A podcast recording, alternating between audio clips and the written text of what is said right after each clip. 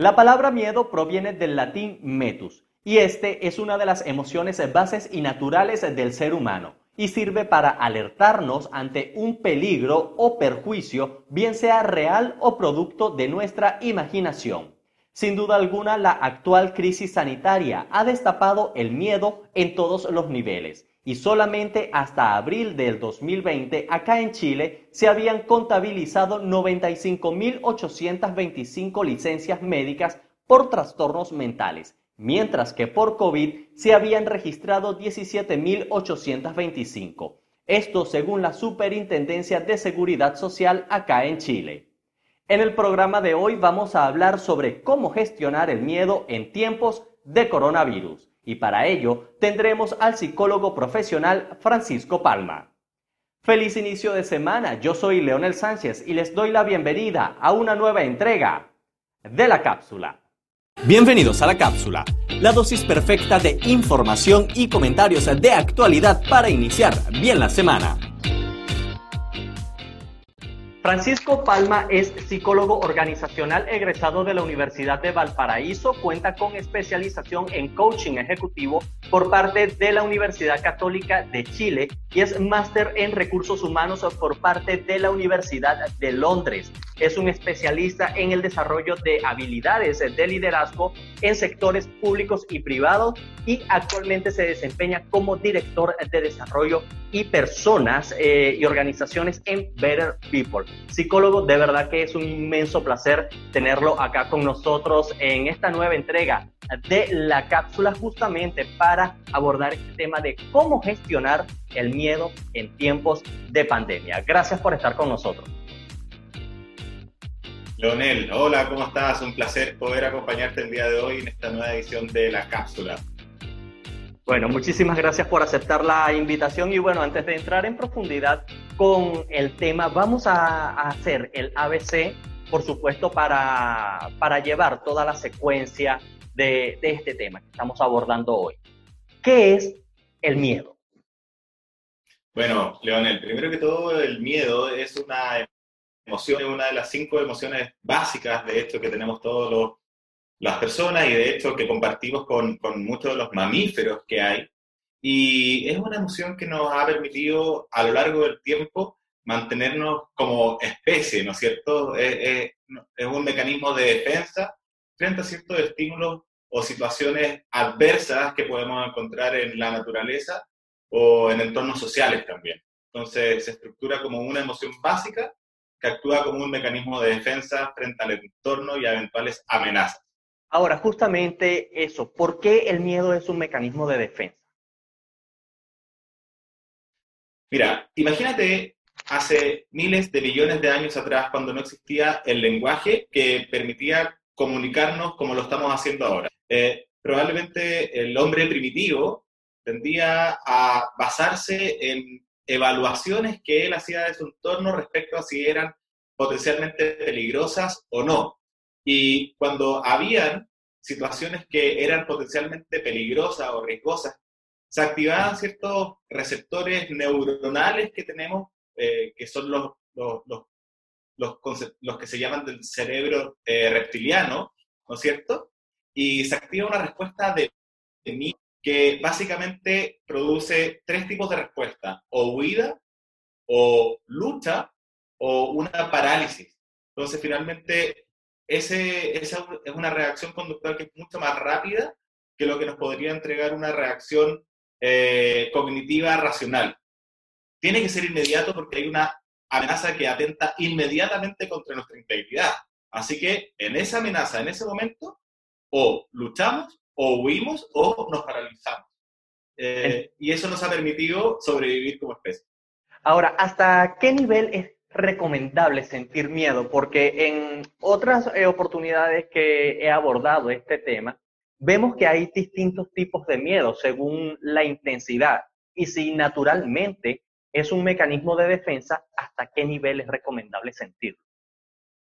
Perfecto. Imagínate, por ejemplo, si vas caminando por la calle y te entierras un clavo. Tú eso lo vas a sentir inmediatamente, puesto que tienes un sistema que te permite percibir el dolor. Eh, el miedo actúa de una manera similar, es algo que no te ayuda a detectar elementos físicos, te ayuda a, o, no solamente elementos físicos, te ayuda a detectar también elementos que pueden ser eh, eh, posibles riesgos, como por ejemplo podría ser una eventual enfermedad, como por ejemplo podría ser la pérdida del trabajo o quizás que me puedan asaltar potencialmente si Entonces, tener miedo sí nos ayuda, nos ayuda para prevenir posibles eventualidades en distintos ámbitos de nuestra vida. Ahora, cuando este miedo es exacerbado y es continuo en el tiempo, por, eh, independientemente de que haya o no haya una amenaza, probablemente estemos enfrentando un problema. Eh, y problemas que se pueden traducir incluso en trastornos del estado de ánimo, como pueden ser trastornos eh, de angustia o trastornos por estrés agudo que pueden ser derivados o consecuencia de un miedo excesivo prolongado en el tiempo. Ahora, ese miedo quizás pueda ser incluso, además de real, pudiese ser también imaginario. Sin duda, sin duda. Todas las personas formamos lo que llamamos los modelos mentales, que son estructuras que nos permiten entender la realidad. Eh, y, probablemente mucho de, la realidad también esté en nuestra mente. Y eso aplica para personas que puedan tener trastornos o no. El tema es que cuando ese miedo perdura durante el tiempo, probablemente afecte nuestros estados, nuestros modelos mentales, eh, y ahí seguramente estemos hablando de un problema eh, un poco mayor. Ahora, entrando justamente en materia y sobre todo con el contexto que actualmente estamos viviendo, en torno a la actual situación eh, o, o, crisis sanitaria, ¿cómo ha visto usted el manejo de la información en torno al COVID-19? Desde su perspectiva, ¿Usted cree que ha sido ponderada o por el contrario ha habido un manejo excesivo del miedo? Bueno, Leonel, yo creo que como todo fenómeno eh, nuevo, digamos, tampoco hay un, un manual que indique a los medios, por una parte, o a los responsables del consumo de la información, cómo relacionarse con ella. Desde mi punto de vista, em, ha habido una primera sobreexposición, ¿no es cierto?, mediática del tema, producto de que eh, eh, evidentemente estamos frente a, un, eh, a una pandemia nueva, ¿cierto? No se sabe exactamente cómo funciona, cómo opera y cuál va a ser el alcance. Sin embargo, ya llevamos más de cinco meses que este fenómeno se ha producido y los medios han mantenido un rol más bien informativo, lo cual me parece bien. Sin embargo, eh, al ser algo prolongado, de larga data, que también sabemos y podemos predecir más o menos cuál, cuál, va a ser la noticia del día de mañana y de las semanas siguientes, más o menos podemos decir de que eh, va a haber una cantidad eh, más o menos predecible de contagio y más o menos predecible de fallecidos. Es responsabilidad de uno también, digamos, poner un, un límite en términos del autocuidado de cuánta de esa información consume, de tanto de medios sociales, por una parte, como de medios extraoficiales, como pueden ser las redes sociales, donde pueden haber, además de, mucha información, puede haber mucha información falsa o fake news, que se llama. Eh, lo cual sin duda también puede ser un elemento que puede ser muy perjudicial eh, y que puede aumentar estos niveles de miedo muchas veces desencadenando en conductas irracionales. Ahora, justamente tenemos esta situación que hay ese mega bombardeo, vamos a decirlo así, hay una sobreexposición en cuanto a los canales oficiales, también está la situación con las fake, eh, con las fake news, como usted lo acaba de comentar. Ahora, ¿cómo podemos desligarnos un poco de eso? ¿Está esta realidad? ¿Cómo hago para que toda esta situación me afecte lo menos posible? Ojo, sin llegar a una disociación de lo que estamos viviendo. Perfecto, Leonel. Creo que es muy importante tu pregunta, porque la verdad es que ¿cuánto tiempo más eh, iremos a convivir con este, eh, con el coronavirus? La verdad es que no lo sabemos. Puede ser harto tiempo y la verdad es que vivir angustiado, vivir estresado, vivir con miedo por esto que está pasando, la verdad es que no es algo grave. Entonces, ¿qué podemos hacer justamente para enfrentar esto de la mejor manera y que sea llevadero? Eh, fíjate que hay varias cosas y yo te diría que mm, la evidencia internacional dice que las personas que son más felices en general, ¿ah? y esto no, no, no es que sea algo específico para el coronavirus, esta es como una regla de vida, por así. Las personas que son más felices son personas que, por regla general, son agradecidas. Y yo te diría que ese es un elemento muy importante para tener en cuenta, en especial en este contexto. Hay muchas personas que lo están pasando pésimo. Eh, lo sabemos desde todo lo, que es la enfermedad propiamente tal y todo lo que implica, y, todo lo que viene siendo la pandemia social o económica, que también se ha mencionado, la pérdida, pérdida de los empleos, la disminución de los salarios, etc. Y ambos generan un tremendo drama. Bueno, dentro de ese drama nosotros podemos encontrar quizás pequeñas cosas que, que realmente debemos estar agradecidos y que muchas veces damos por hecho que contamos con desde eh, un techo, desde una persona que te quiera, desde una comida caliente. Eh, son pequeñas cosas que hoy día, la verdad, agradecerlas no está de más, valorarlas no está de más y, y apreciarlas tampoco. Yo te diría que ese es un primer elemento. Segundo, eh, identificar estos aspectos que, como identificar en uno mismo cuando estos elementos de ansiedad, de miedo o, se estén desencadenando. Y hay ciertas estrategias que uno puede desplegar para disminuirlos, como por ejemplo... ¿Cómo sería, ¿Cuáles serían esas estrategias?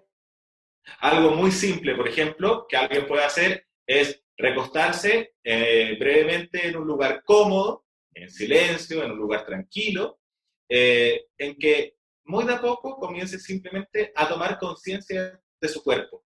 Empiece a tomar conciencia por sus pies, los dedos de sus pies, sus pies, tobillos, y empiece a, preguntarse, ¿cómo está? ¿Está tenso? ¿Está relajado? Y simplemente aceptar, aceptar lo que de ahí emerja. Y ir tomando conciencia luego de los muslos, las caderas, eh, el vientre, el pecho, los brazos, la cara, la cabeza, eh, y, y preguntarse nuevamente, ¿cómo está uno? ¿Está tenso? ¿Está relajado, y darte unos dos minutos para hacer ese ejercicio realmente te va a permitir conectarte contigo mismo y desligarte un poco también de todo lo, el movimiento externo que, que muchas veces pareciera con ir a mucha velocidad, ¿no es cierto?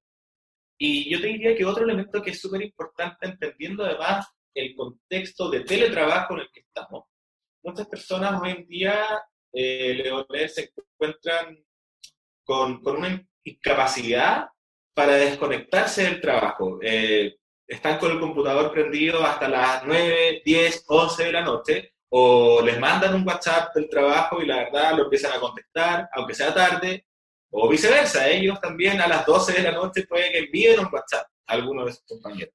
Y la verdad es que eso no está bien porque no te permite desconectarte, no te permite relajarte y te mantiene en un estado mental de always on o siempre conectado.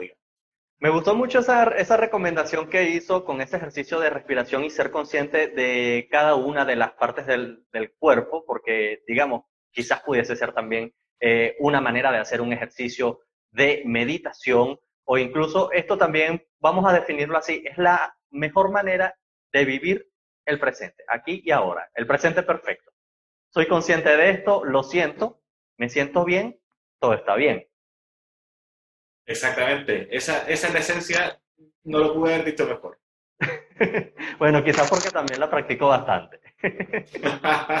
Ahora, de acuerdo a la información que también he buscado, eh, digamos, con personas calificadas, por supuesto, para hacer la producción de este programa, hay varios que coinciden que un manejo inadecuado del miedo empuja a establecer muchos prejuicios. Sin embargo, siendo respetuosos con la normativa que hay en torno a esta crisis sanitaria, ¿cree usted que en algunos escenarios se está llegando a la desconfianza con todo este tema del distanciamiento social o distanciamiento físico?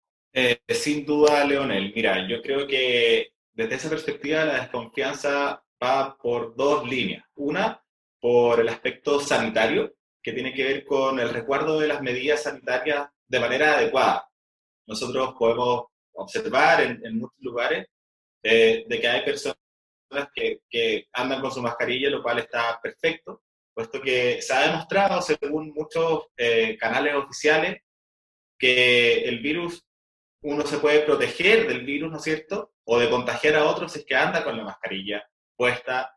Eh, pero también, por ejemplo, vemos personas que andan con la mascarilla, el protector facial, guantes, por ejemplo, dentro del auto. Eh, entonces, es como una especie de, de, miedo irracional, ¿no es cierto?, en algunas ocasiones, en algunos momentos, eh, que pareciera que las personas están tomando protecciones eh, o sobre reaccionando frente a este fenómeno, ¿ya? Lo cual puede tener repercusiones para la salud mental y también repercusiones para la manera en que las, las personas se relacionan con su entorno. Eh, entonces, en ese sentido, yo te diría que respecto a las medidas sanitarias puede existir esta, esta como sobredimensión de cómo adoptarlas. Se es, decir, eh, eh, es decir, que además de tomar las medidas sanitarias que lógicamente deben tomarse por una razón de cuidado y también de cuidado con las demás personas, más allá de ello o de esta situación se estaría actuando a sobrecuidarse a partir de una o, a partir de un escenario de miedo. Se ha visto en algunas personas una sobrereacción también, eh, de, de, de, cómo sobrecuidarse, por así decirlo. Eh, y ahora ya podemos ver, por ejemplo, de que según la evidencia internacional y la experiencia de muchos otros países, ya se ha comenzado en muchos otros lados con etapas de desconfinamiento eh, lo cual no quiere decir que la pandemia se haya acabado. Recordemos, Leonel, que todavía no hay una vacuna y que por lo tanto este virus va a convivir con nosotros durante algunos años más, lo más probable. Y en ese sentido, el, el, las medidas que han tomado otros países no tienen que ver con que la pandemia se haya acabado, se, haya, se tiene que ver con que hemos aprendido cuál es el comportamiento del virus y hemos aprendido a cómo convivir con él de una manera de contagiarnos lo menos posible. Distanciamiento social, máscara, eh, lavado de manos son los elementos básicos, pero más allá de eso, eh, no es muy efectivo ir agregando mayores niveles de protección. ¿ya? Y esos podrían ser quizás reflejo de o miedo por una parte o desinformación por otra. Ok, ahora quizás con todo este miedo que se ha desatado, Quizás esto pueda transformarse en un trastorno obsesivo compulsivo si no se sabe manejar. Mira, la verdad es que los trastornos obsesivos compulsivos pueden tener origen en experiencias eh, que puedan ser traumáticas o eventos que hayan tenido un impacto muy profundo en, en las personas. Ya que estamos evidenciando un contexto que es relativamente nuevo, no hay evidencia de que haya ocurrido eh, en este contexto, en esta situación en particular. Sin embargo, frente a otro tipo de, eh, de eventos, ¿no cierto?, catastróficos o traumáticos, sí hay evidencia de que personas pueden haber desarrollado algún tipo de trastorno, eh, trastornos de ansiedad, trastornos por estrés agudo, trastornos por estrés postraumático, eh, pero no hay mucha evidencia realmente de que hayan desarrollado trastornos obsesivo-compulsivos. yo te diría que ese es un elemento que podría estudiarse más adelante, pero de momento no, no hay mucha evidencia que lo demuestre. Ahora, psicólogo, ¿qué tanto han aumentado las consultas para abordar, digamos, temas como la depresión, la ansiedad, el estrés y síndromes postraumáticos eh, a raíz de toda esta situación, a pesar de que todavía la estemos viviendo? No, no, la verdad es que han aumentado tremendamente. Fíjate que eh, labor.com eh, hizo un estudio hace poquito que demostró que el 70% de las personas que están teletrabajando a raíz de la pandemia y el confinamiento que, que se ha dictaminado están con altísimos niveles de estrés, lo cual quiere decir de que están experimentando una sobrecarga laboral importante, pueden estar con miedo a perder su fuente laboral y han atravesado mucho eh, ansiedad porque pero otro estudio de Criteria Research dice que las personas que están teletrabajando han tenido que, ha, aumentado notoriamente el nivel de sus urgencias. ¿ya? De, todo ahora es urgente, lo que antes era para una semana, ahora es para ayer, como se dice. Por lo tanto, las personas están con una mayor sobrecarga laboral, están eh, teniendo que adaptarse a un mayor, a un nuevo escenario en donde convive todo el mundo del trabajo con el mundo familiar, el mundo de la casa, eh, donde congeniar o convivir con ambas al mismo tiempo no siempre es tan fácil. Eh, las personas quizás no tienen el lugar o el espacio físico para instalarse a trabajar y todos estos contextos, todas estas variables más bien, influyen sin duda en la salud mental de las personas. Hoy en día la cantidad de consultas eh, por justamente las cosas que mencionabas tú, por estrés, ansiedad, depresión, eh, ha aumentado muchísimo. Yo te diría que entre un 150, quizás hasta un 200%. ¿Cómo se debería gestionar eh, una situación con, digamos, con la práctica o la experiencia que tenemos hasta el momento para no sucumbir ante el pánico? Que el pánico es un estado de miedo, pero mayor. Bueno, la verdad es que las situaciones extremas, ¿no es cierto?, tienden a desencadenar respuestas de, pánico, que como bien dices tú, es una expresión del miedo, pero que es mucho más extrema, ¿no es cierto? Eh, y la verdad de las cosas es que yo te diría que una respuesta de pánico propiamente tal es más esperable en una situación eh, crítica, por así decirlo, de una emergencia que esté ocurriendo en el acto. Eh, creo que se escapa un poco del el contexto COVID actual que ya estamos evidenciando, ¿no es cierto?, hace bastante tiempo.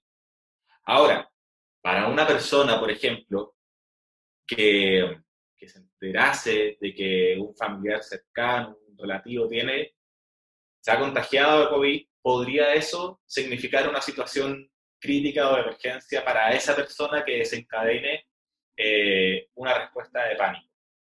Y la verdad de las cosas es que tampoco sería una respuesta anormal. Ya recordemos que hemos evolucionado con esto. ¿ya? Y por lo tanto, es muy probable que cualquier persona en una similar se le podría desencadenar una respuesta de pánico. ¿Ya? Ahora, ¿qué podemos hacer para prevenir eh, reaccionar como, eh, con una respuesta de pánico? Porque probablemente el pánico sea una respuesta que nos permita sobrevivir según la teoría, pero quizás no sea la respuesta más efectiva o la respuesta más racional. Entonces, ahí hay unas recomendaciones que también son muy simples. Eh, de verdad, Leonel, parecieran que son como soluciones o recomendaciones muy cotidianas, pero pueden ser muy útiles. Eh, aquí hay una, un acrónimo que se llama PRE, que es pare, reflexione, y elija. Porque finalmente, cuando nosotros reaccionamos desde el pánico, no estamos reflexionando, no, eh, nos saltamos directamente a la parte de ejecutar o de actuar. Por lo tanto, ahí es donde puede, puede haber algún posible riesgo ¿ya? en nuestro comportamiento. Por lo tanto, cuando nosotros aplicamos el, el pre, es como dar un paso al lado, un paso atrás, de un segundo, a pesar de la gravedad de la emergencia que puede haber, reflexionar. Eh, reflexionamos, lo cual no quiere decir de que nos detenemos una semana a pensar. Pueden ser un minuto, incluso un par de segundos, eh, si es que no contamos con mucho tiempo. Pero de esa manera, nuestro, cerebralmente, nosotros superamos eh, el, el, campo emocional, que es como un, un, atajo, ¿no es cierto?, de nuestro cerebro, y llegamos a la corteza cerebral, que es la parte donde realmente logramos racionalizar nuestra respuesta y hacerla racionales. Entonces, paramos, reflexionamos, tenemos la oportunidad de que nuestro cerebro compute la información y así podemos elegir una respuesta que sea la más adecuada para esa situación. En un escenario como este, ¿qué papel juega la resiliencia? Por ejemplo, tenía un trabajo, ya no lo, ya no lo tengo. ¿En qué me puedo transformar? Sin duda, la resiliencia como capacidad transformadora de ponerse de pie frente a una derrota o a una pérdida es algo muy importante, una capacidad humana muy importante y que con todo este contexto se ha puesto a prueba para muchas personas en más de un contexto. Bien lo decías tú, que han perdido su trabajo, eh, sin duda las personas que han perdido un familiar. Eh, entonces, son, son cosas que sin duda no es fácil recuperarse. Tienen que llevar su eh, proceso sí o sí. Sin duda, y, y, fíjate que muchas veces eh, o sea, los duelos pueden tardar mucho tiempo en, en cerrar, ¿ya? Pero cuando hablamos de, de, un contexto laboral, probablemente no tengamos el mismo tiempo que podríamos darnos eh, en un duelo. La verdad es que ahí estamos hablando de la generación de ingresos y la verdad de las cosas es que cuando la gente no tiene, simplemente no tiene. Entonces, ahí no tenemos mucho tiempo para eh, lamentarnos. Lamentablemente, ahí como que nos vemos más obligados, ¿no es cierto?, por las circunstancias a ser resilientes, ¿no es cierto? Pero, pero muchas veces es un poquito más difícil eh, ser resiliente cuando hablamos de un ser querido porque probablemente la pérdida no sea tan transaccional en términos de que perdí el trabajo y perdí una fuente de ingresos, perdí algo más transformal, algo que realmente me impactaba y calaba hondo en mí. Y cómo llenar ese significado que me proporcionaba esa persona eh, es mucho más difícil que lo que puede ser llenar un trabajo, sin duda. Ahora, frente a los dos escenarios, eh, se comparte el, el concepto de tener que ser resiliente. Si es que finalmente lamentablemente frente al fallecimiento de un ser querido, una persona no se logra recuperar, no logra salir adelante, lo más probable es que caiga en trastornos depresivos, trastornos de ansiedad, eh, que, impacten en su vida y, que impacten en su realidad social y que impacten en su trabajo de manera muy negativa. Y una persona que probablemente no se logre sobreponer de una pérdida de trabajo, eh, obviamente va a incurrir en, todos los problemas económicos que se incurre y eso además va a afectar su autoimagen, eh, la percepción que tiene de, su, sí mismo, ¿no es cierto? Y probablemente también termina a la larga desarrollando un tipo de trastorno. Bien, ya estamos finalizando esta entrega de la cápsula y bueno, eh, a lo largo de la conversación se han abordado varias recomendaciones. Vamos a repasarlas un poco para cerrar con broche de oro esta entrega de la cápsula. Las recomendaciones para poder hacer una mejor gestión del miedo en esta situación. Perfecto. Lo primero es sea eh, cuidadoso con la información que consume y la fuente de esa información. No consuma la información de los medios eh, digamos, no la consuma excesivamente, sino lo justo y preciso y no consuma eh, información, ¿no es cierto?, de fake news. Esté muy atento a eso. Eh, otro punto es logre desconectar el trabajo de, eh, del ambiente, digamos, familiar o del hogar con un pequeño ritual que es simplemente cambiarse el uniforme del trabajo. Si tiene una chaqueta, si tiene un chaleco como yo en este caso, bueno, sáquese el chaleco y póngase una bolera. O si tienes zapatos, sáqueselo y póngase pantuflas. Y así va a lograr desconectarse del trabajo y conectarse con otros aspectos de su vida.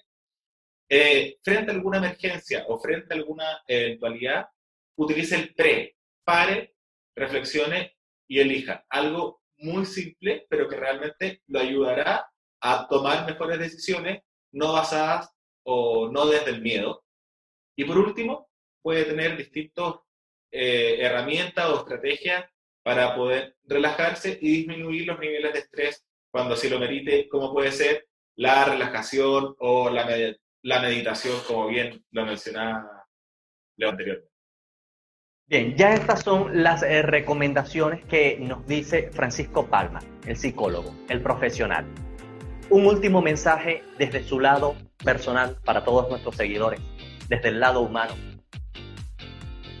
Nada más, Leonel, eh, mencionarle a todos que se cuiden y que logren también encontrar esas cosas que, que pueden ser útiles para agradecer, que probablemente uno da por hecho en el día a día, pero que ojalá logren conectar con esas pequeñas cosas también. Bien, perfecto. Muchísimas gracias por haber estado con nosotros. Éxitos y bendiciones para usted. Ante una situación como la que estamos atravesando, los profesionales de la psicología señalan que es completamente normal y natural sentir miedo. Sin embargo, el peligro está cuando las emociones asociadas a este se vuelven permanentes e injustificadas. Una de las recomendaciones para manejar el miedo es dedicarse tiempo a uno mismo, siendo consciente que hay situaciones que podemos controlar y otras que no podemos controlar, ya que evidentemente hay escenarios que escapan de nuestras manos. Además de ello, otra de las recomendaciones es filtrar la cantidad y la calidad de información que consumimos y sobre todo, ser agradecidos.